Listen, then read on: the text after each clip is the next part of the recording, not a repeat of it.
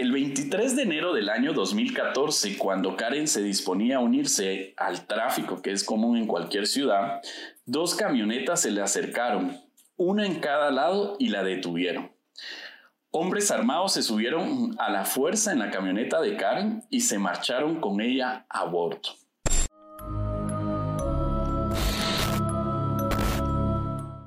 ¿Qué tal amigos? Bienvenidos de nuevo a Escalofríos Podcast. Yo soy Canche y como siempre conmigo está Wolf. ¿Qué tal Wolf? Buenas noches, ¿cómo estás? ¿Qué onda, Canche? Super calidad aquí, siempre emocionado con una semana más. Iniciamos la semana con mucho contenido y siempre con esas historias que nos dejan con misterios y manejar muchas teorías. Y agradecemos ahí a los que se han tomado la tarea de estar compartiendo sus teorías con cada uno de los episodios. Así que bienvenidos y a iniciar la semana con Iniciar la semana con pie derecho, con un lunes escalofriante. Hoy tenemos un par de avisos. Los voy a dejar cortos, en resumen, porque tenemos un invitado muy especial, dos invitados muy especiales. Eh, y queremos dar la introducción lo más rápido posible para entrarle al caso de una vez que nos trae Wolf preparado. Así que hoy en la mesa escalofriante y listos para no poder dormir está Caos Podcast. Caos, bienvenidos. ¿Cómo están? Mario y Quas. ¿Qué tal? ¿Cómo están? ¿Qué onda, Canchi? ¿Cómo estás? Wolf, ¿cómo están? Me gusta estar aquí con ustedes. gracias por la invitación. ¿Qué tal? ¿Cómo están? Muchas gracias por la invitación. Yo pues estoy entre emocionado y entre asustado porque ahí vamos a hablar más adelante. Eso para mí sí me da miedo de todo esto, muchachos. A vos sí te da miedo. pues qué bueno que estás aquí. Es, es una bonita experiencia. Mucha gente nos dice que escucha el podcast en las madrugadas porque no, no les gusta mucho quedarse con el pensamiento durante las noches. A vos te toca escucharlo y grabarlo y reaccionar en la noche. Así que a menos de que durmas con Mario, hoy va a estar eh, complicada la cosa en la noche. La luna se va a hacer grande Y, y, creo que los vamos a invitar también para un jueves paranormal, que ahí creo que también hay otro tipo de anécdotas, ya que los lunes por lo regular pues son casos de asesinos seriales o casos sin resolver, pero también lo vamos a tomar en cuenta para invitarlos un jueves para que podamos grabar a las 12 de la medianoche y que se vuelva interesante esos días jueves. Nítido, ahí, me avisan para no estar. Así te traes tu, te traes tu, te traes tu bag y te quedas aquí en el estudio. O para ver si grabamos en el cementerio o algo. Ah, no, es que vos también, vos también Vamos a parar asaltados, vamos a parar ahí, no, no con miedo, sino asaltados. Yo creo que ese va a ser el reto. Ahí vamos a dejar si quieren que hagamos algo, pues y la verdad es que, se, que no, está lejos de ser verdad, vamos, pero dice, dice... Para que de esa forma podamos experimentar. Pero fíjate, dice el meme que el, eh, los, las llamadas de Zoom de ahora son los sounds del pasado, vamos, que son las sesiones espiritistas, porque están todos viéndose ahí, dice, eh, ¿nos escuchas? ¿Eres tú? ¿Estás ahí? Cabal. así parece, así parece. Ahora, Caos, cuéntenos un poco de, bueno, quiénes son ustedes, eh, de qué se trata su podcast, qué les gusta hablar eh, y cómo los podemos encontrar en redes sociales para que los que nos oigan, pues eh, sepan cómo encontrarlos ahí. Pues gracias por eso, Canche y Wolf, de nuevo. Pues mira, Caos nace de, verdaderamente de la idea más o menos del concepto de que dentro de todo desorden hay un orden, lo que pasa es que muchas veces no lo comprendemos.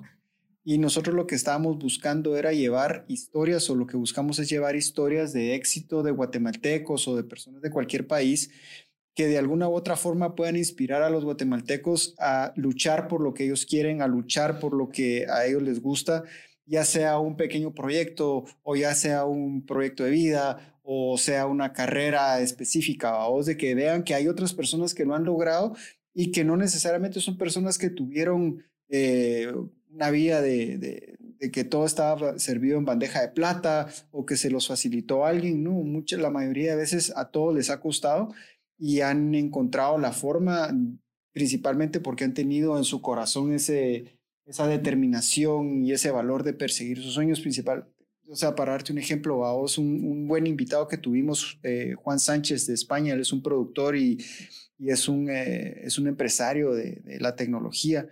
Él dice, ¿cómo era el dicho vos? del otro lado del miedo está el éxito. Y exactamente es eso, a vos que lo que pasa, el primer paso, atravesar ese miedo es lo que muchas veces nos cuesta y es lo que nosotros queremos inspirar a la mar, de que vean todas esas historias y que no se pierdan en su caos interno, a vos el caos puede ser solo caos si no logramos ver más allá y encontrar esos patrones, esas, esos órdenes que hay que nos llevan a otros caminos.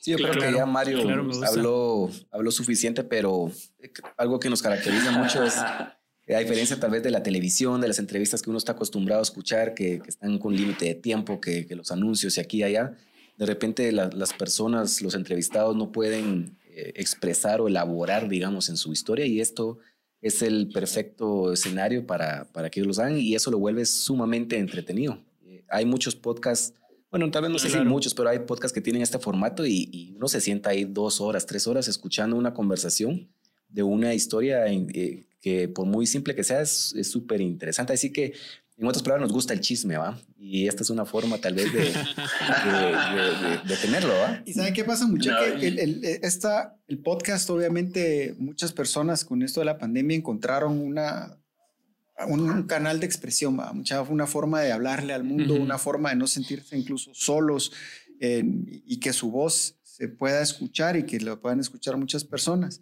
y nos dimos cuenta también que el formato ha permitido que muchos de estos, eh, estos invitados que hemos tenido hasta se sinceren y nos cuenten cosas que obviamente no salen al aire, pero que ahí es donde te das cuenta de la parte humana de, de todos estos cuates, vaos, y como te digo, personas que tienen carreras ya formadas y por puro hobby, y que el hobby lo convirtió en una carrera y son apasionados, otros que su misma carrera en algún momento les ha costado su sanidad o hasta sus familias y todo. Y de verdad el, el, formato lo ayuda y que la gente empieza, mire, ya, pero dame, un trago y te voy a contar no sé qué, y uno, contanos, ¿no? Sí, sí, sí. Y, se vuelve una plática de cuates al final y como siempre tenemos after party, vamos, después, del, después del, de las entrevistas siempre los, los, invitamos un traguito aquí al, al, jardín y la verdad es que la pasamos muy bien. Qué bueno, qué bueno, me gusta el, básicamente lo que, lo que están haciendo, Wolf. Sí, yo estuve viendo ahí un poco de lo que tenían en Facebook también las entrevistas y como ustedes decían, creo que inspiraban a muchos dar ese paso. Ahí creo que nos pasó a nosotros también con el canche. Eh, iniciamos todo nuestro proceso de podcast en un curso que recibimos de locución y radio. Y después en esta pandemia fue donde nos dimos ese paso de decir, bueno, tirémonos al agua, ¿va? Y realmente después nos volvimos disciplinados, nos gustó y que realmente también la gente que nos sigue pues lo vio de poderse entretener y todo empezó como un hobby, ¿verdad? Y como decían ustedes, dar ese primer paso creo que es el que cuesta. Yo estuve viendo ahí varias historias o entrevistas que tuvieron con personajes de Cervecería 14, estuve viendo los que subieron el Everest. Entonces sí lo seguí, sí escuché algunas de las entrevistas y realmente son como inspiración, ¿verdad? Para que toda la mar acá en Guate y en cualquier parte del mundo, porque podemos llegar a un poco más fuera de las fronteras de Guate, se animen a decir, bueno, si ellos pudieron, yo también puedo.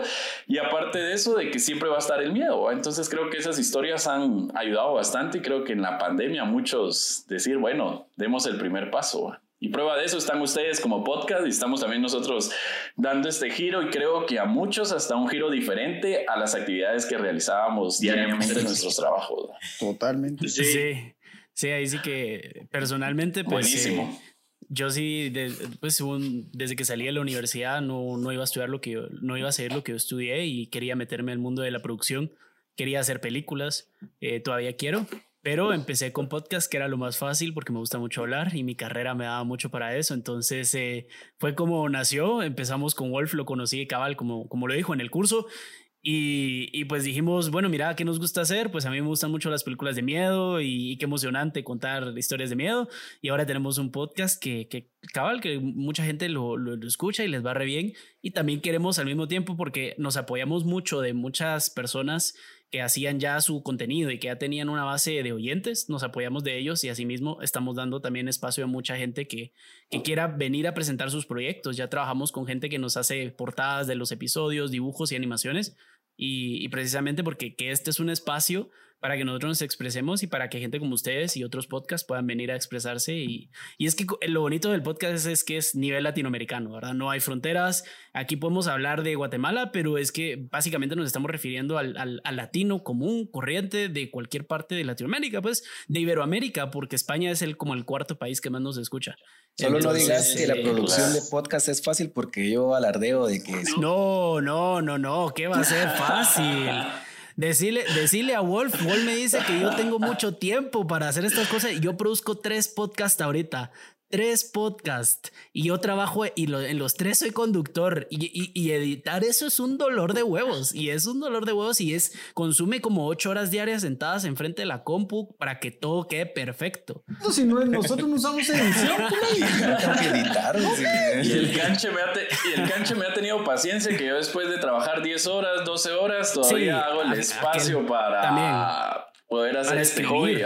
Investigar. Escribir, investigar, y, después ya casi decirle cancha y ya tiro la toalla, mano, porque se le acumulan a uno todas las cosas, pero nos apasiona y eso es lo importante, que la pasamos bien. Y que todo inició antes de la pandemia, reunirnos con el canche, era tomarnos una cervecita, compartir las historias. Lamentablemente por la por la pandemia no lo hemos podido hacer y pues esperando el momento para podernos reunir, que como decía Mario, decía así como para contar el chisme y con otra cerveza y te cuenta toda la historia y si no se la inventa, ¿va? No, y fíjate, vos de que al final de cuentas nos dimos cuenta que, ese, es, ese es hasta cierto punto nuestra cultura, vos. Eh, ya me ves como aquel dicho, ¿va? De, si lo saludas una vez es tu cuate, si lo saludas es tu amigo, si, si te echaste los guaros con él es tu brother, vamos.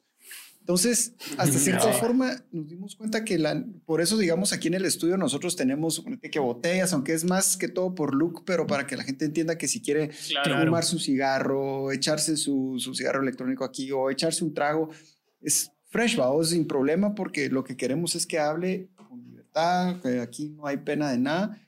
Y al final de cuentas, de cierta forma también libera la, verdadera esencia de las personas, vamos. Bastante, y cuando, si le agregas el tema de ustedes, de las cosas de miedo y cosas de, de, escalofríos, vamos, al final de cuentas que nos paran, nos hace la piel de, gallina, pues te das cuenta en cualquier reunión guatemalteca, hablamos de, de peleas, política, de chavos, religión, política, deporte y después viene a ah, puta mucha, pero lo que me pasó a mí tal noche, ja, sí. no pude dormir. Siempre sale la historiecita de miedo. Todos tenemos una historia. de los velorios. Todos tenemos una historia. Claro, y, viene una buena, viene una buena. Como les digo, yo no conozco el caso que nos va a contar Wolf hoy, así que démosle entrada ya a Wolf que nos cuente su historia y, comencemos a, a tener un par de escalofríos a ver qué, ¿Qué nos trae Wolf hoy? Claro, pues después de este corto saludo y si nos siguen escuchando, quédense porque la historia está súper buena. Y realmente pues esta es una historia basada en hechos reales que sucedió en el país de México, que es uno de nuestro top número uno de, de, de, escuchas de este podcast, a quienes mandamos muchos saludos a nuestros hermanos mexicanos y pues creo que a muchos se les va a hacer familiar porque fue muy sonado este caso en México, la historia de la mujer que vengó la muerte de su hija. No sé quiénes de ustedes son padres de familia. Uy, ya, me suena. ¿Qué serían capaces ustedes de hacer si algo les pasara a sus hijos? Claro, Mario. Ahí no hay padres de familia. Yo soy papá, vos, y sí, la verdad es de que uno, uno no mide consecuencias a la hora de, querer proteger a sus, a sus hijos. Cabal. Y esto lo vamos a ver hasta dónde y los extremos donde llegó esta persona para poder vengar esa muerte de su hija. Pues esto sucedió en el estado de San Fernando, una ciudad en el centro norte del estado mexicano de Tamaulipas que realmente vivir ahí implica aceptar ciertas realidades, como cualquier país latinoamericano y como lo hemos mencionado ya con el canche en otros episodios. Las familias han sufrido secuestros y los toques de queda que imponen los propios carteles mexicanos y que nosotros en esta pandemia estamos viviendo los toques de queda, principalmente en Guatemala lo vivimos y en este estado específicamente, pues ese toque de queda era basado a los carteles que operan del crimen organizado.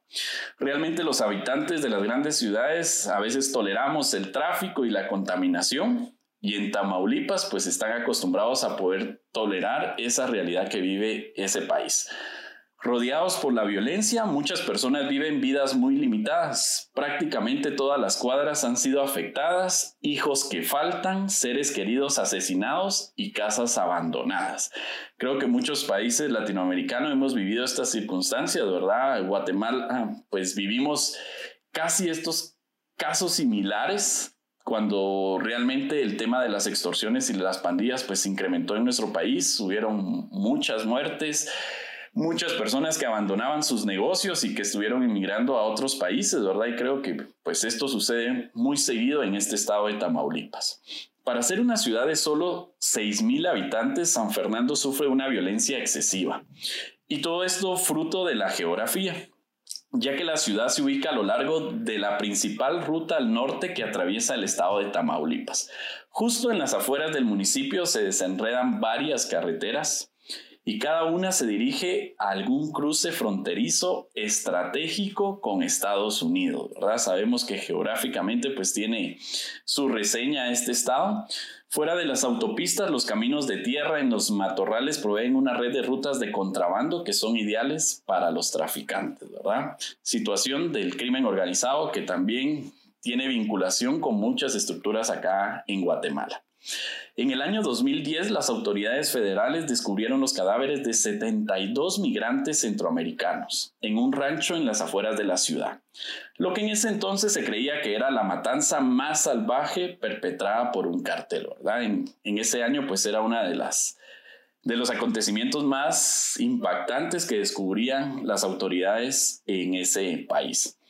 Al menos en el año siguiente, pues cuando los secuestros fueron subiendo de índices, ya que muchos eh, pasajeros que se, tenían como finalidad llegar a Estados Unidos, pues cada vez se sufría e incrementaban los secuestros, principalmente de migrantes. Y con eso, pues llevaba a localizar fosas masivas ubicadas en las cercanías de este estado, en San Fernando, Tamaulipas. Como bien, esta es una pequeña reseña para que podamos ubicarnos ya con el caso específico. Muchos huyeron de, para escapar de esta violencia que sucedía en este estado. Otros se quedaron porque habían construido una vida que no iban a abandonar por, por los acontecimientos que realizaban otras personas. Muchas familias se quedaron y eso le sucedió a la familia Rodríguez. Y acá es donde surge toda esta historia para que nosotros pudiéramos tener ese contexto. En el año 2014, una época particularmente dura para San Fernando, muchos bares y restaurantes habían cerrado por miedo a las balaceras. Las fosas masivas eran tan comunes que encontraban menos de 20 restos eh, que ameritaban un titular en los medios de comunicación. Una de las estructuras más famosas tanto en el país de México como en Guatemala, los Zetas, que algunas, alguna vez fueron el brazo armado del cartel del, Golfo, del Golfo, perdón, llevaban años en una batalla contra sus antiguos jefes. Se llevaban inocentes para financiar sus guerras con rescates o para reclutar a soldados. A veces por diversión organizaban peleas de muerte entre los cautivos. Luis Rodríguez, el hermano mayor de Karen Rodríguez, se había marchado de la ciudad para escapar del peligro. Pero Karen se quedó para terminar la escuela y ayudar a su mamá con un negocio denominado Rodeo Boots, el pequeño negocio familiar que vendía indumentaria vaquera. El 23 de enero del año 2014, cuando Karen se disponía a unirse al tráfico que es común en cualquier ciudad, dos camionetas se le acercaron una en cada lado y la detuvieron. Hombres armados se subieron a la fuerza en la camioneta de Karen y se marcharon con ella a bordo. La llevaron a la casa familiar donde Karen vivía durante la semana, ya que los días eh, que pasaba ella entre semanas, sus familiares trabajaban en el estado de Texas. Por lo regular, pues Karen vivía sola. En ese momento, Miriam Rodríguez, quien era la madre de, de Karen, no se encontraba porque ella se dirigía pues al estado de Texas para hacer trabajos como niñera. Y por esa razón, pues esos días la casa se encontraba totalmente sin ningún familiar. Creo que fue un momento oportuno y ya sabemos de que cuando se dedican a este tipo de secuestros, pues ya tienen un trabajo previo y han analizado a todas sus víctimas para poder eh, poder atacar en el momento más preciso. Cuando Karen estaba en el piso de la sala amarrada y amordazada, alguien tocó la puerta y apareció el mecánico de su tío, quien en ese momento iba a hacer unas reparaciones de la camioneta de la familia.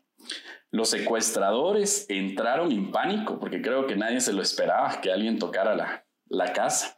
Y en ese momento agarraron también de rehén al mecánico y huyeron con los dos, con los dos, eh, las dos personas que tenían en ese momento. Días después empezaron a recibir llamadas solicitando dinero por el rescate de la hija. En cada llamada, Miriam Rodríguez suplicaba y rogaba que le devolvieran a su hija. Yo creo que es un momento de angustia para cualquier padre de familia. Las semanas posteriores al rapto de Karen se convirtieron en un martirio y cada llamada se convertía en angustia y varios escalofríos, ya que en cada llamada llevaba amenazas y falsas promesas. Para pagar el, primer rescate, porque hicieron varios pagos, la familia Rodríguez obtuvo un préstamo de un banco que ofrecía líneas de crédito para este tipo de pagos. O sea, imaginen ustedes de que tal era el caso ya en el estado de Tamaulipas, que ya los bancos sabían de que tenían un préstamo específico para rescates de secuestro, ¿verdad? Ya estaban los bancos, yo creo que hasta en coordinación con muchas de estas estructuras, ¿verdad? Para que tuvieran ahí los préstamos con toda la facilidad para los familiares. La familia siguió al pie de la letra todas las instrucciones. El padre de Karen dejó una bolsa con efectivo cerca de un centro de salud y luego esperó para que pudiera tener alguna señal del rescate de su hija. Sin embargo, pasaron las horas y nunca apareció su hija en el punto que habían acordado en un panteón de la localidad. Después de una semana dejó de contestar el teléfono. Otros llamaron y decían ser los secuestradores, ¿verdad? Yo creo que ha pasado también acá en Guatemala en muchos casos que todos se hacen pasar para poder obtener, obtener algún beneficio económico, ¿verdad? Y, eso sucedía con la familia Rodríguez. En esas llamadas indicaban que necesitaban otro pago porque el dinero que les habían dado no había alcanzado. Y cada llamada eran 500 dólares aproximadamente que la familia desembolsaba. La familia empezó a dudar de que eso fueran, de que todos esos pagos pudieran obtener el rescate de su hija pero de una u otra forma enviaban el dinero con la esperanza de que apareciera la hija. Y yo creo que cualquiera hubiera actuado de la misma forma, hasta endeudarse, y, lo hemos visto en diferentes casos, específicamente en secuestros. Creo que la familia vende todo, se queda sin propiedades para tener esa esperanza, ¿verdad? Y esta misma circunstancia era lo que estaba realizando la familia Rodríguez. Con cada pago, Miriam Rodríguez recobraba la esperanza y con cada intento fallido por recuperarla caía en un desconsuelo y una depresión. La esperanza es como una toxina que envenena a muchas familias de desaparecidos. Algunos se despojan de ella y pasan la página, pero otros conservan hasta que los destruyen, ¿verdad? Que creo que fue lo que pasó principalmente con Miriam Rodríguez. Ella, separada de su esposo, se fue a vivir con su hija mayor de nombre Azalea y una mañana, semanas después del último pago, bajó las escaleras y le dijo a su hija que sabía que Karen no iba a regresar jamás y que lo más seguro es que estuviera muerta. Yo creo que llegó al punto de decir, y perder toda la esperanza después de pasar días de estar recibiendo esas llamadas sin, sin, tener alguna esperanza o alguna pista de poderla localizar. A todo esto, los bancos ya están listos para dar un préstamo de rescate, pero en algún momento fueron con la policía, porque ya tiene que haber más que establecido un parámetro de búsqueda, un protocolo de seguridad o protocolo de investigación, no sé, e incluso la policía ya ha de saber, eh, porque me imagino que ya tienen bien comprada la policía y, ellos mismos, si la banda de criminales de verdad quiere recibir dinero de los papás, de verdad quiere hacer una transacción, eh, hace todos los medios o mueve todas sus fichas para que ocurra esta transacción. O sea, desde el momento en que te das cuenta que, que haces lo que haces, entregas dinero y, y nada sucede, eh, no sé, me parece muy extraño que no hayas mencionado a la policía todavía. Claro, en ese momento ellos ya habían eh, puesto la denuncia, ¿verdad? Ya se estaba haciendo la búsqueda. Sin embargo, sí ha sucedido esto, ¿verdad? Sabemos de que aquí ya son carteles de narcotráfico, ¿verdad? Entonces están inmerso el tema de la corrupción, involucrados autoridades, instituciones públicas, ¿verdad? Y más adelante vamos a ir descubriendo un dato muy curioso que pasó también con las personas encargadas de esta investigación, ¿verdad? Porque no daban ningún paradero. Sabemos de que al momento de tratarse de un secuestro, pues eh, se ponen todas las líneas de investigación al mando y acá pues no veían los familiares muchos avances, ¿verdad?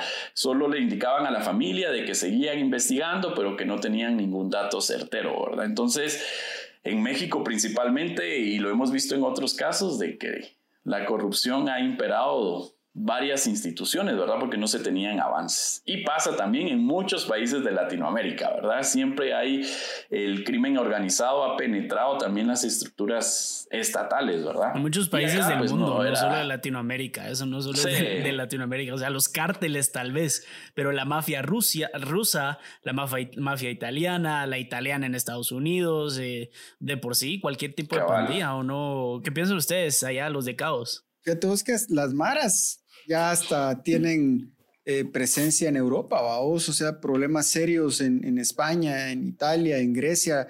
Obviamente se han logrado meter eh, cualquiera de estos grupos transnacionales. Eh, literalmente son corporaciones multinacionales que ya tienen presencia en todos los países o en muchos países y al fin y al cabo es lo que les permite a ellos también poder eh, cometer muchos de estos crímenes y siempre tener de alguna u otra forma una, una forma de jalar ganancia donde sea que vaya el camino, vos, o sea, incluso casos de secuestros que se han dado, los secuestros de migrantes, vos, de que saben perfectamente, la gente les dicen que son hondureños, los secuestraron en México, pero tienen que ir a Guatemala y en Guatemala les van a recibir el pago y el pago después lo tiene que llevar a regreso a Honduras y Honduras se vaya para El Salvador. Y entonces son cosas que vos decís, para hacer mal siempre hay una forma de encontrar quién está dispuesto a jugar con vos. Claro, claro. sí, sí, yo creo que eh, me siento, me, siento ahorita como, como, como belief, Como, como que no es una historia paranormal, sino es una historia, digamos, de... Lo primero. Sí, empecemos con eso, porque estaba algo, algo cagadito.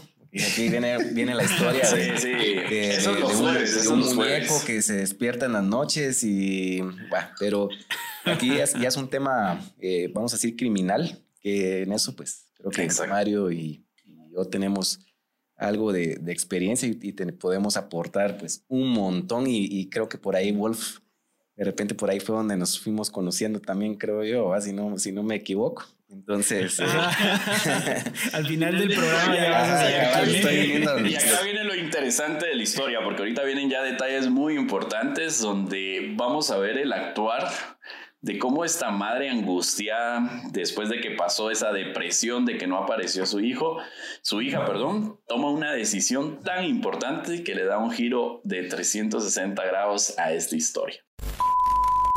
Hey tú, Extraño a quien le encanta escuchar historias de muerte y de fantasmas. Queremos tomarnos un momento para agradecerte por escucharnos semana a semana. Wolf y yo siempre nos esforzamos por hacer las mejores investigaciones para que tu semana sea más divertida y que los lunes y los jueves sean días que esperes y hacerlos un poco más tolerables. Recuerda que si alguna vez te ha pasado algo a ti o a un amigo que aún no puedes explicar, nos puedes enviar tu experiencia paranormal en una nota de voz o escrita al correo escalofríospod.gmail.com. También recuerda que nos puedes escribir en Instagram y que ahí encontrarás las fotos y videos de todos los casos que hagamos. De nuevo, gracias por compartir con nosotros. Te enviamos un saludo a donde sea que nos escuches. Y ahora sí, regresemos a la historia. En ese momento, pues eh, de llegar al punto donde ya se había resignado de que su hija no había aparecido, pues creo que pasaron días, meses sin tener detalles. Ya habían creo que entregado todos los créditos que cualquier banco ya estaba, ya tenía disponible ahí para este tipo de secuestros. Y en ese momento le dice a su hija de que ya no iba a regresar su hija menor y que lo más seguro estuviera muerta y lo dijo con una certeza como quien describe un sueño, así lo menciona a su hija. Le dijo a su hija mayor que no descansaría hasta encontrar a la gente que se había llevado a Karen. Creo que llegó al punto donde ella tomó una decisión, que los cazaría uno por uno hasta el día de su muerte. Azalea vio con tristeza, eh, con gran tristeza a su madre y que se convirtió en una decisión y como su esperanza dio paso a esta gran venganza, ¿verdad? Y acá viene lo interesante del caso. Después de eso, su madre se convirtió en otra persona, así lo describe la hija. Como tenía poco que perder, Miriam Rodríguez pidió una reunión con integrantes del cártel local de los Zetas. Y para su sorpresa, accedieron. Se sentó en el Junior, que es un restaurante de la ciudad, frente a un joven delgado. Ahora Rodríguez estaba frente a uno de ellos, rogándole que liberaran a, Karen, a su hija. Mientras tanto, en el radio intercomunicador de este eh, integrante del cártel sonaba enfrente de ella y ella misma estaba presenciando las coordinaciones de otros secuestros, ¿verdad? Aparte de estar suplicando de que le apoyara con la con localizar a, a, su hija, pues ella estaba presenciando también la coordinación de otros secuestros. Insistió el joven Delgado de que el cártel no tenía a su hija, pero se ofreció a ayudarla y a localizar por una cuota de dos mil dólares. Miriam en ese momento le accedió al pago y hizo efectivo de esos dos mil dólares para que este joven le pudiera ayudar. A través de la, la, estática, ella por fin escuchó que alguien lo identificó con su nombre como Sama. Eso fue lo que logró escuchar en todas esas conversaciones del intercomunicador. Para ella ya era un dato muy importante para iniciar una investigación en contra de las personas que habían secuestrado a su hija. Desde el año 2014, Miriam Rodríguez rastreaba a todos los responsables del secuestro y asesinato de Karen. Su hija de 20 años, la mitad de ellos ya estaban en la cárcel, y no porque las autoridades hubieran hecho su trabajo, sino porque ella los persiguió por su cuenta con una meticulosa obsesión. Yo creo que se lo tomó muy a pecho y tomó la decisión, como ella misma lo dijo, ya no tenía nada más que perder. Eh, describen que Miriam Rodríguez se cortó el pelo, se lo pintó y se hizo pasar por encuestadora, trabajadora de salud y funcionaria electoral para conseguir los nombres y direcciones de cada uno de los, de los integrantes y responsables del secuestro de su hija. Inventó muchas excusas para conocer a sus familiares. Llegó a tener acceso a los abuelos, primos que sin saber le daban los más mínimos detalles de cada uno de los integrantes. Los registraba en un cuaderno que guardaba en el maletín negro de su laptop, con el que hizo la investigación y los rastreó uno por uno, ¿verdad? Realmente se lo tomó a pecho como un agente oficial de inteligencia para poder dar con el paradero de estas estructuras criminales. Y yo creo que... Bueno, ¿y cómo, cómo no? Porque te lo tomas a pecho, te lo tomas personal porque fue lo más personal que pudieron haber hecho. No, no hay, no, como vos lo dijiste, no, no, no tiene nada que perder, ¿verdad? No hay nada peor que alguien que no tiene nada que perder y, máximo si fue tu hijo o tu hija. Claro, y si te das cuenta que las autoridades no están haciendo nada, no te dan ni un solo avance, ya no tenés nada que perder. Y creo que hizo un trabajo minucioso que ni las autoridades eh, hubieran realizado. En tres años, Miriam Rodríguez capturó a casi todos los que habían secuestrado a su hija para pedir rescate. Una galería de criminales que intentaban rehacer sus vidas con diversas ocupaciones. Uno había renacido como cristiano, ya se había retirado del negocio, ¿verdad? Y dijo, bueno, me voy a acercar a la iglesia, ya tuve muchas ganancias de esos secuestros. Otro ya se había convertido en un taxista, otro se dedicaba a la venta de vehículos y una mujer que era parte de la estructura se dedicaba a niñera. Miriam Rodríguez adquirió una pistola y empezó a guardarla en su bolsa que cada paso que daba por el puente internacional hacia Texas pasaba desapercibida, con angustia y adrenalina. Se detenía para recuperar el aliento y mirar la foto de su próximo objetivo, el vendedor de flores. Lo había asediado durante un año, acechándolo, interrogando a los delincuentes con los que trabajaba e incluso trabajando amistad con parientes que no sospechaban lo que Miriam Rodríguez buscaba. Era saber su paradero y dar con este vendedor de flores. Ahora por fin tenía una pista.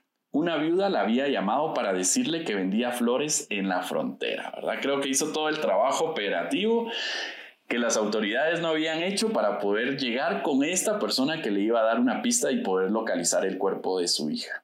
Ella conocía sus hábitos, conocía sus amigos, Conocía las ciudades de origen de cada uno de sus objetivos, su niñez, y sabía que antes de unirse al cartel de los Zetas e involucrarse en los secuestros y principalmente el de su hija, el muchacho había vendido flores en la calle.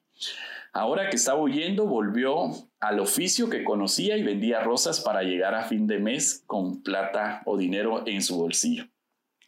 Sin ducharse, se puso una gabardina encima de la pijama cubrió su cabello pelirrojo encendido con una gorra de béisbol y metió su pistola en un bolso al dirigirse a la frontera para encontrarlo. Creo que realmente iba preparada ella y ya tenía toda la información pertinente para dar con este objetivo. En el puente escudriñó los carritos de los vendedores en busca de flores, pero justo ese día el joven estaba vendiendo lentes de sol había cambiado de negocio, ¿verdad? Cuando por fin lo halló, se emocionó demasiado y se acercó. Él directamente la reconoció y corrió de inmediato, con la esperanza de escapar. Realmente, Miriam Rodríguez emprendió una carrera a lo largo del paso peatonal. Ella a sus 56 años, no era pues una jovencita, no que ya pues cierta edad, lo atrapó de la camisa y forcejeó con él poniéndole contra un barandal. Apretó su pistola contra su espalda y le dijo, incito, si tú te... Cabal. si te mueves, te disparo, le dijo. Recuerda a su familia. Lo mantuvo ahí casi una hora esperando que la policía llegara y lo detuviera. O sea, todavía parte de que hizo todo el trabajo, ni la respuesta inmediata tuvo de la policía, ¿verdad? bueno, pero les pregunto, les pregunto aquí, les pregunto aquí, les pregunto aquí antes de que sigas, porque me llama la atención esto. ¿Se los vas a entregar a la policía? Que lo más probable es que trabajen con ellos y que si él sí, y que lo va a liberar, que los van a dejar libre. Eh, hablando puramente fuera de, del ámbito político y de lo correcto, regresando al ámbito de instinto animal que tiene el ser humano, eh, me pregunto yo cómo no apretó el gatillo en ese momento y qué hubieran hecho ustedes. Sí, está raro porque si ya tomó esa, esa actitud y esas medidas de tipo, como esa película Taken, ¿verdad? De Liam Neeson, ¿verdad? Se, me recuerda mucho la, la historia. Eh, ya estaba en una cuestión de que fuera de, de, la ley, pues, ¿verdad? Ya, ya se tomó el, el rol de, de, vigilante y de, y de, de mucha situación ahí de, investigación de la, de la policía, lo que sea.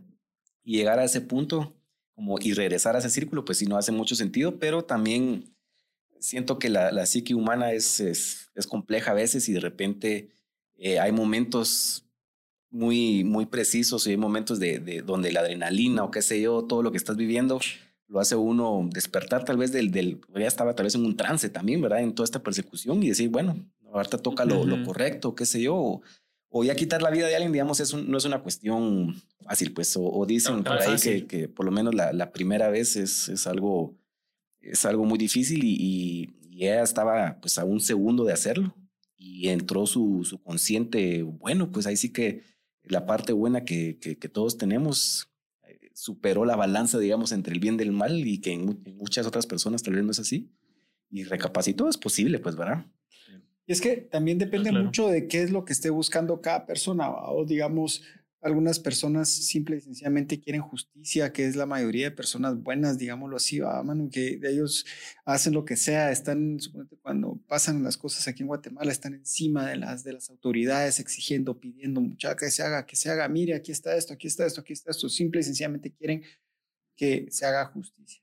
Hay otras personas ya que toman las cosas en, sus propias manos y son las personas que están buscando venganza o incluso, si lo querés ver así, vos, lo que algunas personas han dicho que es la justicia natural, que es el castigo o la justa retribución. Entonces, en este caso yo te diría que ella probablemente no estaba buscando ni siquiera venganza, solo quería que estos tipos llegaran a, o sea, que se enfrentaran a la justicia por lo que había pasado con su hija. Entonces, una, persona puede tener mucha determinación de poder encontrar o querer encontrar a, las, a, las, a los malhechores en alguna situación, no necesariamente para tomar al final de cuentas el castigo en tus propias manos. Claro, al final como el hecho de sentir que por lo menos hiciste algo y no se quedó, no, fue una muerte en vano Eh, muchos nos pasa cuando perdemos a un familiar, de, sea por la razón que sea, o alguien cercano, el hecho de que no puedes hacer nada, más ahorita en pandemia, que no puedes ni siquiera ver a las personas que están enfermas o así, y tal vez esto le iba a dar una forma de cerrar ese círculo, de tener un, closure por lo menos, bueno, no sé, hasta cierto punto, pero sí, al final es un poco no sé, como, como lo decía Cuas, eh, cerrar ese círculo de, de, bueno, si de por sí está, tomaste la decisión de buscarlos porque sabes que la policía no lo va a hacer y una vez los encontrás, se los entregas a la misma gente que, que ¿cómo se llama?, que no los va a enjuiciar correctamente o lo más probable, pero también estoy de acuerdo en que al final eh, puedes enojarte, llenarte de rabia, querer apretar el gatillo, pero es ver a la persona, ver una vida enfrente tuya y querer quitarla es completamente diferente. Y aunque sea un narco, aunque sea, no sé, además ella como mamá sabía que le estaba quitando el hijo a alguien más. Y eso es, eh, me imagino yo que ha de ser eh, un ámbito diferente. Y es, y es que es una decisión final no quererte rebajar al nivel de esas personas. Claro, claro. Separarte, querer decir yo no soy así. Claro. Y ella tuvo varias oportunidades realmente de tener a cada una de estas personas y realmente tomar la decisión y decir hasta aquí se queda. Sin embargo, pues la decisión de ella era poder entregar a la justicia a estas personas y que realmente se tomaran las acciones correspondientes, ¿verdad? Pero creo que esta es una de todas las eh, anécdotas que ella pasó para poder lograr con estos objetivos, ¿verdad? Entonces pudo tener la determinación en ese momento, apretar el gatillo y decir, aquí desapareció, ¿verdad? Y cobrar pues de una u otra forma esa venganza con lo que le habían hecho a la hija. En total, ella atrapó a 10 personas en una desesperada búsqueda de justicia que la volvió famosa, pero a la vez vulnerable. Hasta en ese momento, pues todo el trabajo que ella había realizado había estado en el anonimato, ¿verdad? Se desconocía cómo cada uno de los integrantes de esta estructura estaban siendo detenidos, ¿verdad? Hasta que el momento llegó a, conocerse todo el trabajo que ella había realizado y por supuesto le iba a poner pues en la mira de, de todas estas estructuras criminales. Nadie en ese momento había desafiado al crimen organizado ni hablar de encarcelar a sus integrantes, ¿verdad? Fue pues una historia muy importante que se dio en este estado de Tamaulipas porque al final fue una mujer la que desafió, ¿verdad? Y poder este, enfrentar a estas estructuras que hasta el momento nadie lo había hecho, ni las propias autoridades. Ella en su momento solicitó al gobierno algún tipo de protección con, o, que le pudieran brindar esa, esa seguridad porque ella ya se había puesto muy vulnerable, temiendo de que algún cartel pues finalmente la pudiera matar, ¿verdad? Después de descubrir todas estas acciones. Su sorprendente campaña relataba a través de los archivos del caso declaraciones de testigos, confesiones de los criminales que rastreó y decenas de entrevistas con parientes, policías, amigos, funcionarios y vecinos. Y esto fue lo que le dio un giro totalmente a San Fernando porque ella se había atrevido a realizar ese trabajo que ni las propias autoridades. Posteriormente, las autoridades informaron que encontraron el cuerpo. Realmente, después de hacer todo ese trabajo operativo, ella logró obtener los datos en dónde estaba su hija y de esa forma fue como localizaron el cuerpo de Karen. En ese momento, pues las autoridades informaron que encontraron el cuerpo de la joven en una fosa poco profunda, en el, en el borde del norte de San Fernando, pasando pues una arboleda, así es como lo describen. Presuntamente los asesinos cubrieron el lugar con basura para despistar a los buscadores, pero acá viene lo curioso y a lo que mencionaba el cancha al inicio de que de una u otra forma puedan tener vinculación em, las autoridades, porque semanas antes eh, se habían realizado diferentes tipos de búsquedas con voluntarios y habían pasado por ese lugar y nunca habían localizado pues algo sospechoso. Pero ahí fue donde localizaron el cuerpo de Karen y era muy sospechoso porque ya habían pasado meses y se miraba como si acababan de ir a tirar el cuerpo de Karen porque no estaba en un lugar donde comúnmente en todas esas fosas clandestinas pues estaban encontrando los demás cuerpos. El gobierno no aclaró cómo encontró el cuerpo en el lugar. Por su parte, un funcionario dijo que los investigadores habían triangulado la ubicación de diferentes señales de celular y que así habían dado con el paradero de Karen, ¿verdad? Pero algo importante que en, el lugar de la escena nunca se localizó el teléfono de Karen, ¿verdad? Entonces fue otro dato curioso que, que llamó la atención porque no había forma de cómo poder dar con con, con el cadáver de Karen. Por eso no parecía probable las declaraciones que estuvieron dando las diferentes autoridades y posteriormente pues finalmente Miriam Rodríguez llevó a cabo el funeral de su hija, se realizó una marcha fúnebre, la gente de la ciudad como era de costumbre, solo observaba y callaba todo lo que sucedía, ¿verdad? Realmente fue un caso que impactó en ese año en este estado y semanas después de haber perseguido a uno de sus últimos objetivos, el 10 de mayo del año 2017, que era el Día de las Madres, mataron a tiros frente a su casa a Miriam Rodríguez, ¿verdad?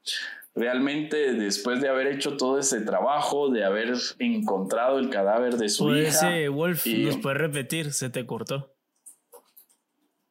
Ah, no, ¿por dónde se quedaron? Que el 10 de mayo... Ah, ok. Les mencionaba que después de haber encontrado el, el, cadáver de su hija, de haber hecho el funeral, semanas después, pues de haber perseguido a, uno de sus últimos objetivos, porque ella seguía todavía en la búsqueda de, de los secuestradores, el 10 de mayo del año 2017, que era el Día de las Madres, mataron a tiros frente a su casa a Miriam Rodríguez, ¿verdad? En ese momento, pues después de ella estar tan vulnerable, y creo que acá los, estas estructuras principalmente, creo que tiene que ver mucho el día del 10 de mayo, ¿verdad? Creo que planearon también la muerte de, de Miriam Rodríguez y a pesar de que ella había pedido a las autoridades esa, esa protección, nunca se dio y ella quedó totalmente vulnerable. Y algo muy importante de mencionar que también lo curioso que sucede en este caso es que antes de la muerte de Miriam Rodríguez, hay una fuga de una de las cárceles de este estado y casualmente en esa fuga pues salen varios de los eh, encargados del secuestro de su hija, ¿verdad? Entonces acá quedan también las inquietudes de que cómo es probable de que en esa fuga específicamente salieran algunas de las personas que ella misma había con trabajo y con todo el esfuerzo que había realizado, pues los había metido en la cárcel, ¿verdad? Entonces, han sido unos datos curiosos en este caso. Y pues en ese momento su esposo localizó únicamente a su esposa ya tirada en el suelo, no pudo hacer nada cuando eh, mataron a Miriam Rodríguez. Y la gente se tomó muy a pecho la lucha que había realizado ella en este estado de Tamaulipas y realmente en el municipio colocaron una placa de bronce en su honor en la plaza principal. Creo que a partir de la muerte de Miriam Rodríguez, pues se desencadenó pues eh, diferentes marchas en este municipio porque había muchas familias que todavía sufren la desaparición de sus hijos y creo que este caso de Miriam Rodríguez los motivó a de que sí se podía hacer algo, de exigir a las autoridades, porque lo vimos muy bien en este caso de que estaban vendidos, como decían muchos eh, de las personas de, de la localidad. Y principalmente el hijo, Luis Rodríguez, se hizo a cargo del grupo que fundó su mamá, un colectivo conformado por las numerosas familias locales cuyos seres queridos han desaparecido. Las, autoridades prometieron capturar a sus asesinos, ¿verdad?, de Rodríguez, pero hasta la fecha no han dado con el paradero ni de los responsables de la muerte. Y principalmente este caso volvió a surgir nuevamente y a llamar la atención el pasado 13 de diciembre de, del año 2020, ya que se publicó un reportaje acerca de la violencia que se vive en el estado de Tamaulipas. En él se recordó la historia de Miriam Rodríguez, una mujer mexicana que desde el año 2014 rastreó a los responsables del secuestro y asesinato de Karen Alejandra Salinas Rodríguez, su hija de 20 años de edad. Y en este momento pues se cuentan con varios registros de toda la investigación que realizó esta, esta mujer, que realmente en Tamaulipas la ven como pues una persona muy relevante y que les da esperanzas a muchas familias de poder localizar a sus hijos, que desde el año 2017 se tienen todas esas evidencias y tanto ha sido el impacto a finales del año 2020 que varias productoras audiovisuales han estado compitiendo para obtener los derechos de la historia publicada para realizar una producción. Entonces creo que este caso va a estar súper interesante, creo yo, y vamos a estar muy al pendientes para cuando salga la serie o salga la película porque van a haber detalles muy interesantes y vemos que es un caso que impactó tanto a al, país de México y creo que se convierte en una historia muy legendaria en ese país, ¿verdad? ¿Qué opinan ustedes de, este caso? ¿Cómo lo ven? Yo, ¿Cómo ven el trabajo de Miriam? Tengo, tengo, tengo, apunté una cosa, un tema al que giran varios elementos y quisiera que los comentara también eh, nuestros amigos de Caos. Eh, y es eh, el tema de los medios, el tema de los medios y cómo contar una historia. Porque eh, yo quiero empezar a meter este tema que a mí, pues yo siempre tengo un pique siempre con alguien cuando hablo de esto en cualquier conversación, pero ese, el tema de las series de narcos, las series de narcos en Netflix, las series de narcos en televisión y, y esta, eh, esta forma de poner a los narcos y al, y narcotráfico como héroes hasta cierto punto en, en, sus, en sus historias. Y es que he recibido comentarios en donde la gente me dice, es que la serie de narcos es tan buena que cuando ellos están a punto de poner una bomba en no sé qué parte de la ciudad, casi que hasta, hasta te enojas cuando no lo logra, cuando la policía los agarra.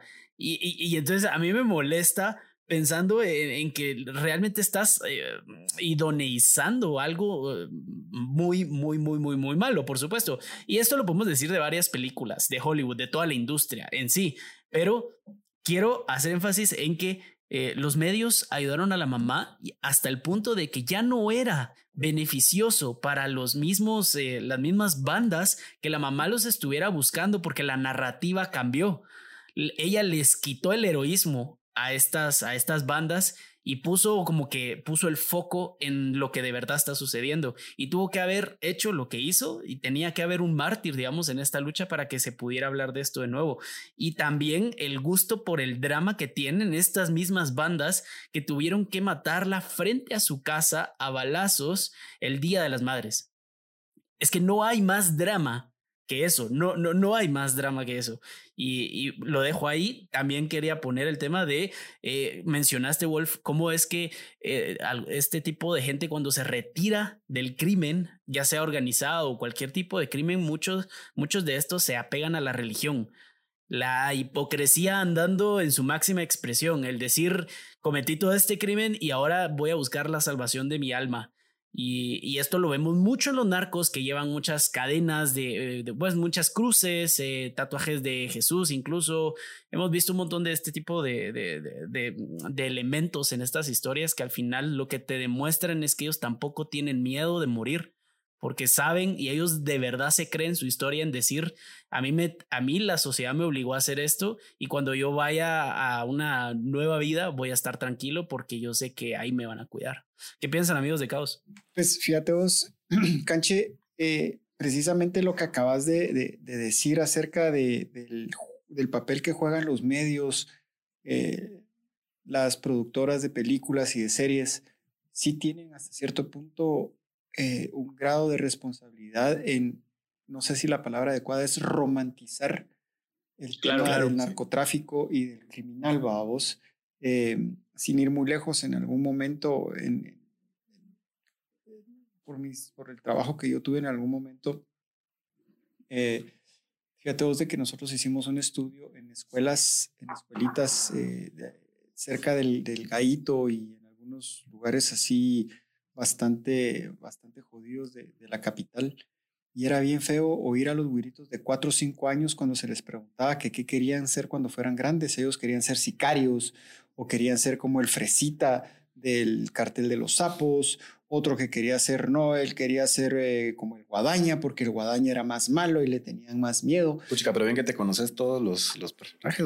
Pues fíjate que después de, después de oírlo, te, llama la atención y saber qué es, que, de qué jodidos estaban hablando estos niñitos, vaos.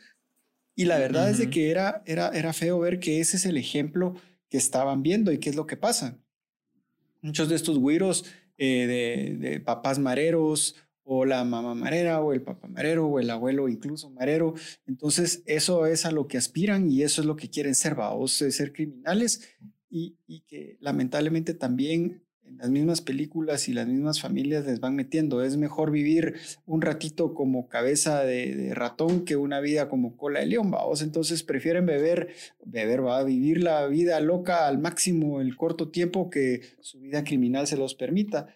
Y al final de cuentas, porque también de cierta forma eh, no tienen tampoco ninguna esperanza de algo mejor porque están rodeados de esa maldad.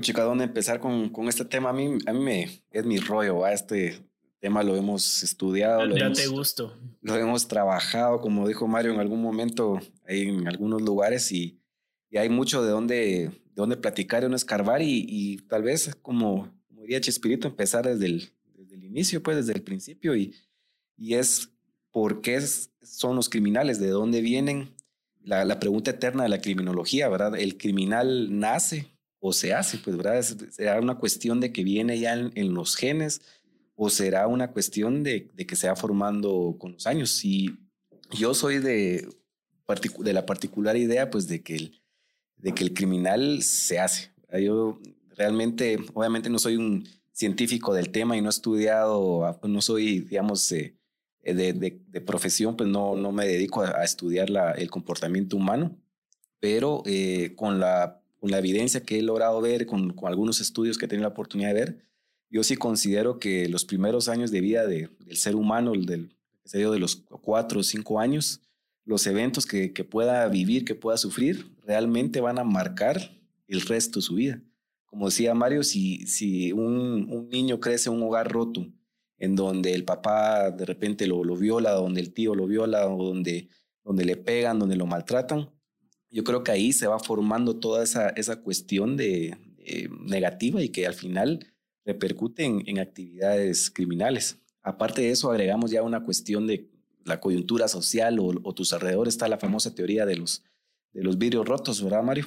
En donde eh, tus alrededores, si vos ves todo chucos, si está todo maltratado, si, tus, si los baños no existen, si no hay parques, eh, eh, todo eso te, te, inspira también a, a, actividades eh, ilícitas. Si todo está nítido, digamos, tenés parques, tenés, qué sé yo, todo bonito, pues eso ayuda o incentiva a hacer cosas de bien. Entonces, todo eso va influyendo, digamos, en, en, en, una persona que va a ser criminal o, o, va a ser una persona bien, ¿verdad? Entonces, podemos discutir mucho de, de ese tema ahora con el romanticismo, pues ese es el mero, mero también rollo de, de Mario discutir de, de, eso.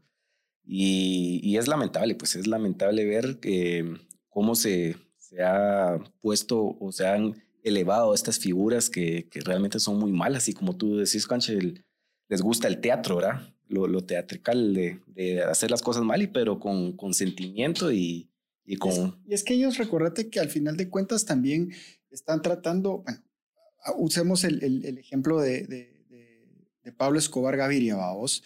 Eh, en teoría militar ah, está el famoso, la famosa teoría de, ganarse el corazón y las mentes de las personas.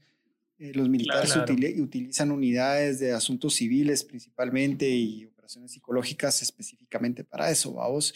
En Guatemala, durante el conflicto armado interno, digamos, estaba el Canal 5 y si vos mirás hoy, la mayoría de personas, incluso, incluso personas de, de que te digo yo que todavía de veintipico de años vos empezás a tararear la canción de un soldado y se la saben. ¿Y qué fue lo que pasó? A vos después los acuerdos de paz desaparecen en ese canal y repliegan al ejército y el ejército ya no puede de alguna u otra forma figurar cerca de, de las, de, en este caso de los niños, y no se les menciona tampoco como héroes, no se les menciona muchas veces hasta ni siquiera como un buen servidor público y, eso es un trabajo también que ha existido de demonizar hasta cierto punto lo que muchos consideran una de las reservas morales del país, vamos, las fuerzas militares, y no me refiero solo a Guatemala, de cualquier otro país. Entonces, vos miras de que los niños están ya sin, sin un ejemplo, y en el caso de Colombia viene eh, este Pablo Escobar y lo que hace exactamente es el darle a la gente lo que no le puede dar el gobierno a vos, o sea, les empieza a dar infraestructura, les da escuelas, les da eh, campos de fútbol, empieza a llevar personalidades para que estén ahí, con, compartan con las poblaciones. ¿Y qué es lo que hacen las poblaciones? Obviamente empiezan a proteger, a defender y a cuidar a, su benefactor. Y si no funciona, en este caso, con la plata, era el plomo. Entonces, sabemos que las maras y los nuevos carteles ya no funcionan así, no van a invertir de esa forma. Entonces, ¿qué es lo que hacen? Con puro miedo y la teatricalidad o el efecto psicológico de hacer esas cosas. Por ejemplo, el, asesinato de esta señora Miriam Rodríguez el día de la madre enfrente a su casa en una forma que de cierta, digamos que mandó un mensaje que no importa quién seas o cuánto hayas hecho, hasta en el día donde más se supone que estás cuidado o en el día más importante, en ese mismo día te, te, ajusticiamos, o te, o te castigamos, como sea el término que se quiera usar en este. Sí, sí, de hecho, ese como sería incluso el final perfecto de una película dramática. O sea, le puedes poner ese final, ahí puedes terminar tu historia, efectivamente ahí termina. Y, y para ellos fue es la mejor forma de mandar un mensaje, que hiciste todo esto y al final la gente que metiste en la cárcel se salió en una fuga y te fueron a matar. O sea, hiciste todo esto y tratar de convencer a la gente que no lograste eh, nada, cuando en realidad por lo menos el hecho de, empezar a meter el tema en la boca de las personas y decir, empecemos a hablar de esto, esto no está bien hacerlo, digamos, romantizar este tema y poner, idionizar a estas personas y hacerlo de esta manera, pues ya estás logrando, ya estás logrando bastante. Y es que eh, mucho también, eh, por ejemplo, yo tengo un amigo, un amigo muy cercano a mí, que me decía, él viene de un lugar de Guatemala que se llama Morales, en Izabal, que estaba hasta hace pocos años completamente gobernado por, por narcotraficantes.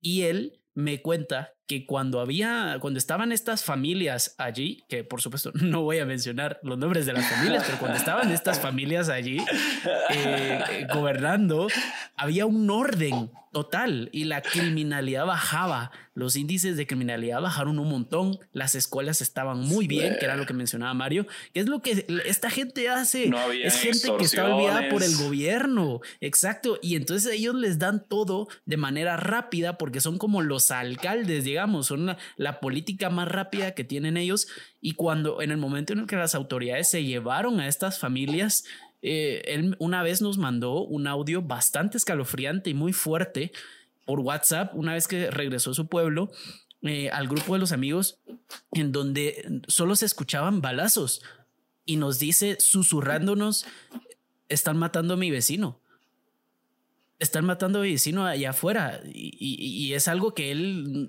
a nosotros nos impactó. Él era algo que creció viviendo esto. Y después verlo en una serie de Netflix y no tomártelo con una seriedad con la que requiere claro de nuevo era el tema de las historias el tema de todo esto.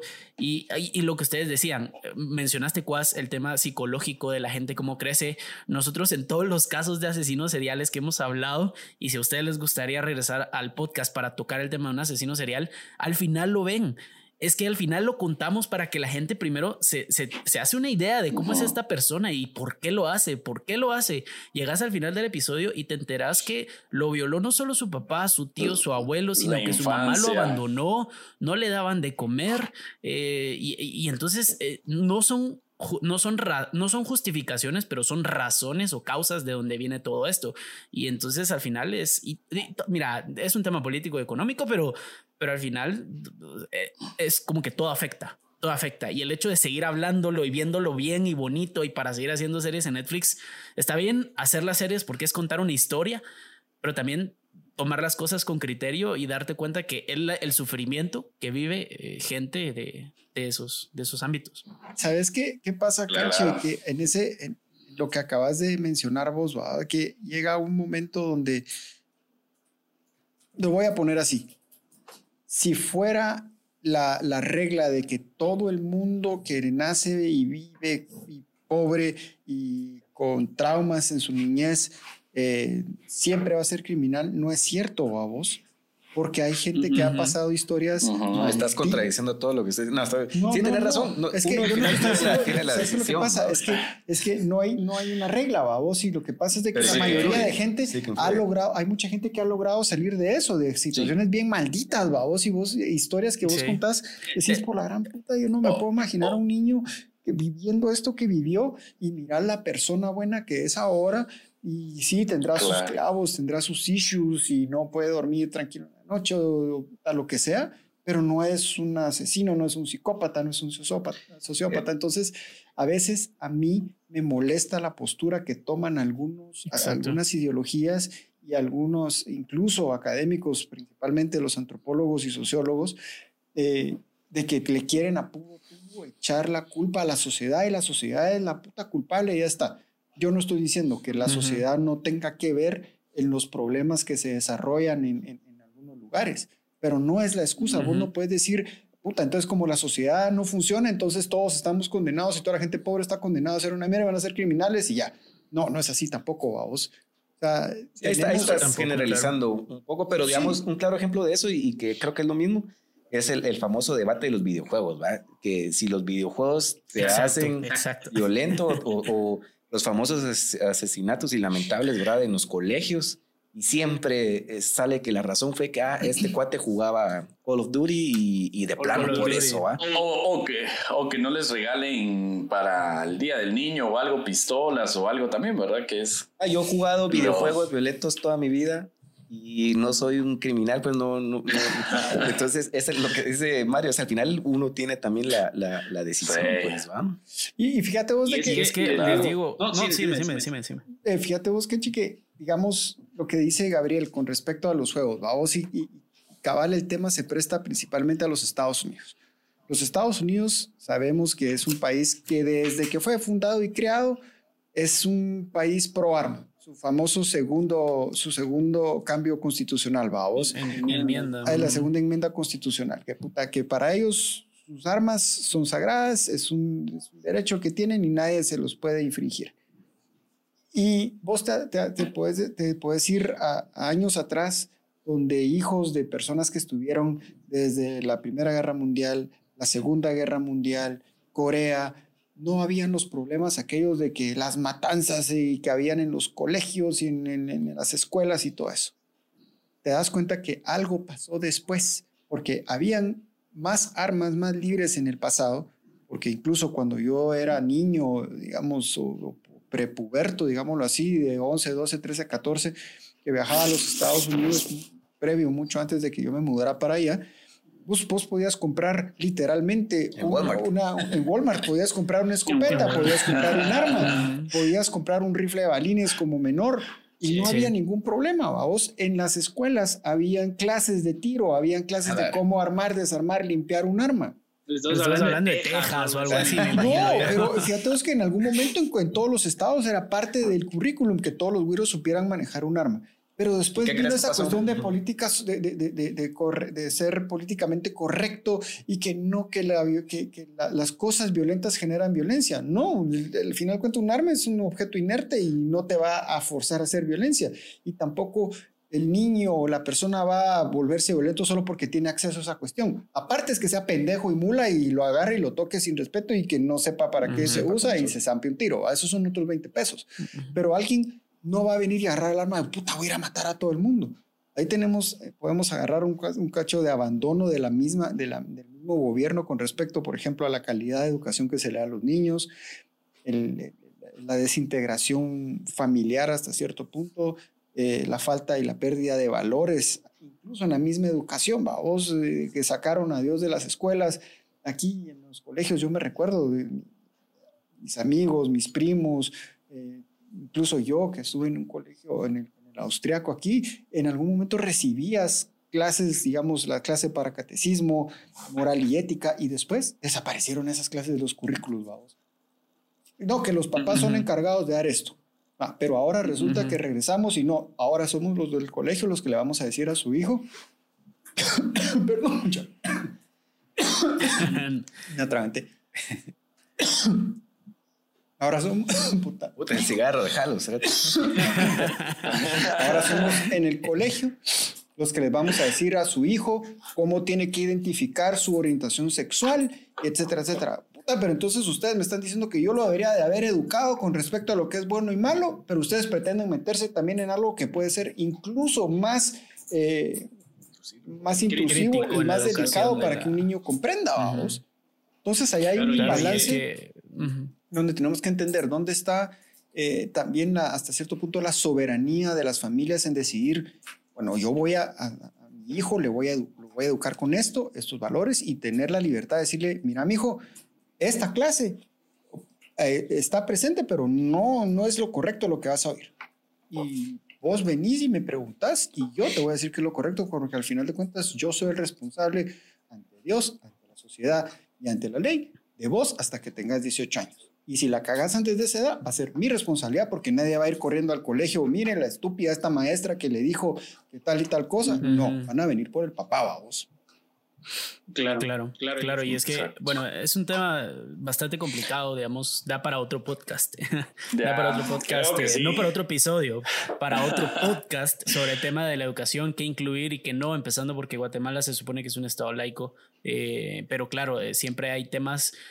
No necesariamente la moral tiene que ir ligada con la religión, puede estar separada y puede darse de una manera laica, pero en fin, de cualquier manera, yo lo que quería darles para terminar ya, ir terminando con el episodio es un ejemplo, un ejemplo de lo que estaban hablando. Y es que no porque nazcas o, crezcas en un entorno bastante complicado quiere decir que esto te va a... no, no, es determinista, ¿verdad? No va a determinar la forma en la que vas a crecer.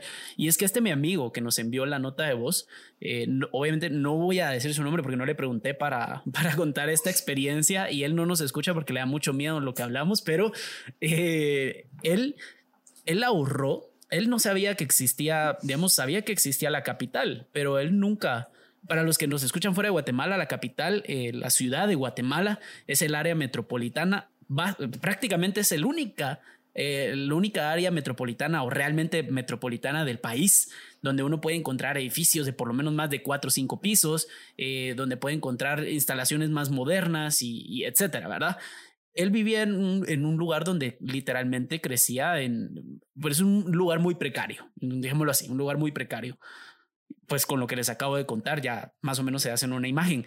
Y él quería estudiar, él tenía un sueño y quería ser presidente. Y él quería estudiar política. Y se vino a la capital, ahorró tres, cuatro meses para un pasaje en bus para venirse a la capital. ¿Sí?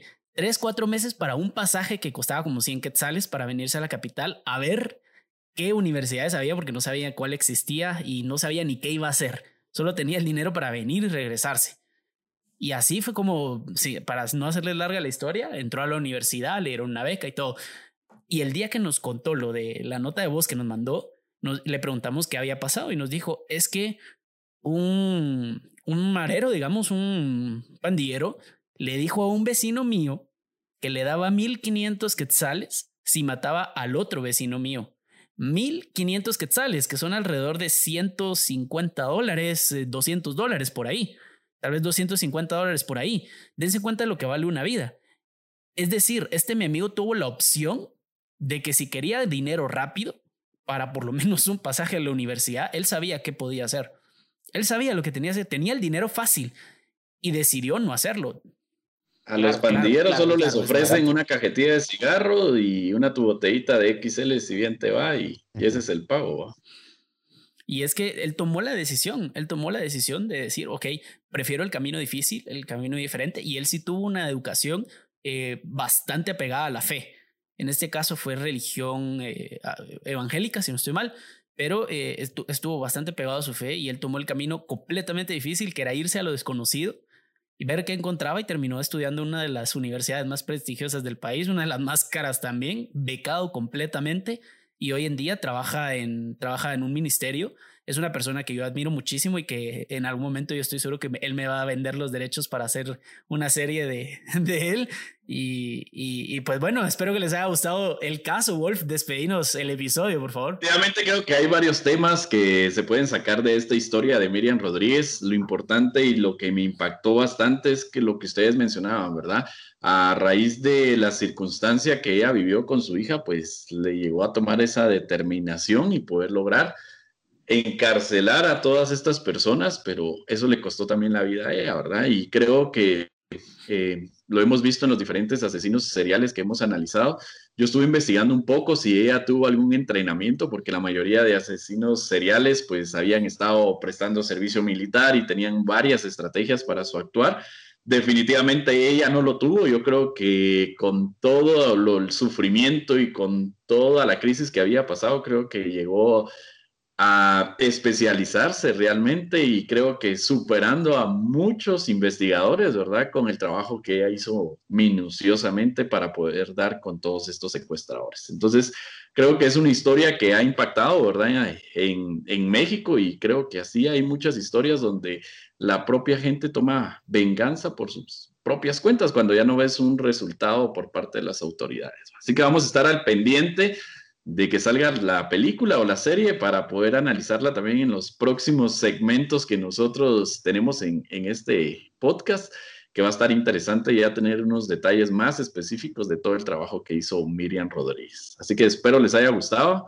y... Solo, que nos den sus redes, Caos, por favor mencionen sus redes, dónde los podemos encontrar y cómo. Pues estamos en Instagram, Facebook y en Spotify.